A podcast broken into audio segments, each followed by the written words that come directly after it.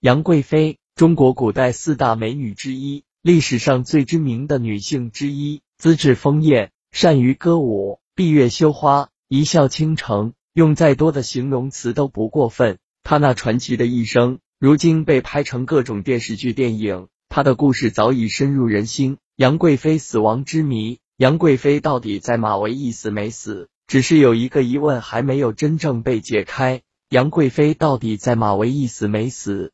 他又是怎么死的呢？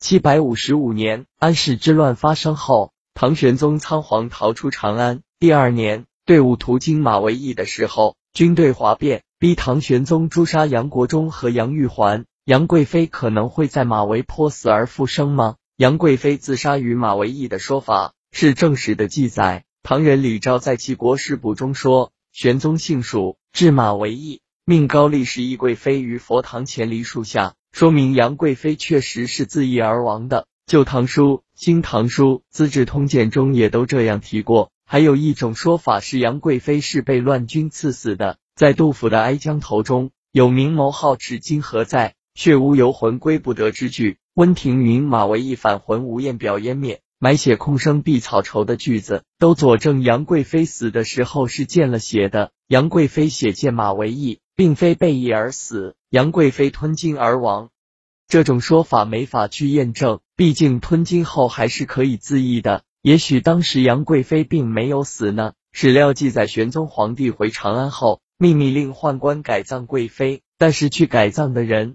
回来却说不见了贵妃的遗体，只带回了贵妃生前携带的香囊。一些人认为杨贵妃并未死于马嵬驿，而是流落于民间，当了女道士。另外一种说法更是传奇。日本学术界认为，当时将领动了怜悯之心，让一个侍女替死，让亲信秘密护送杨贵妃出逃，交由遣唐使护送到日本。从此以后，杨贵妃就在日本游古亭久经定居下来。日本著名影星山口百惠就自称是杨贵妃的后裔，在天愿作比翼鸟，在地愿为连理枝。天长地久有时尽，此恨绵绵无绝期。白居易的《长恨歌》，长恨又长情。杨贵妃的一生浮华也连心，美人多祸，祸又不在美人。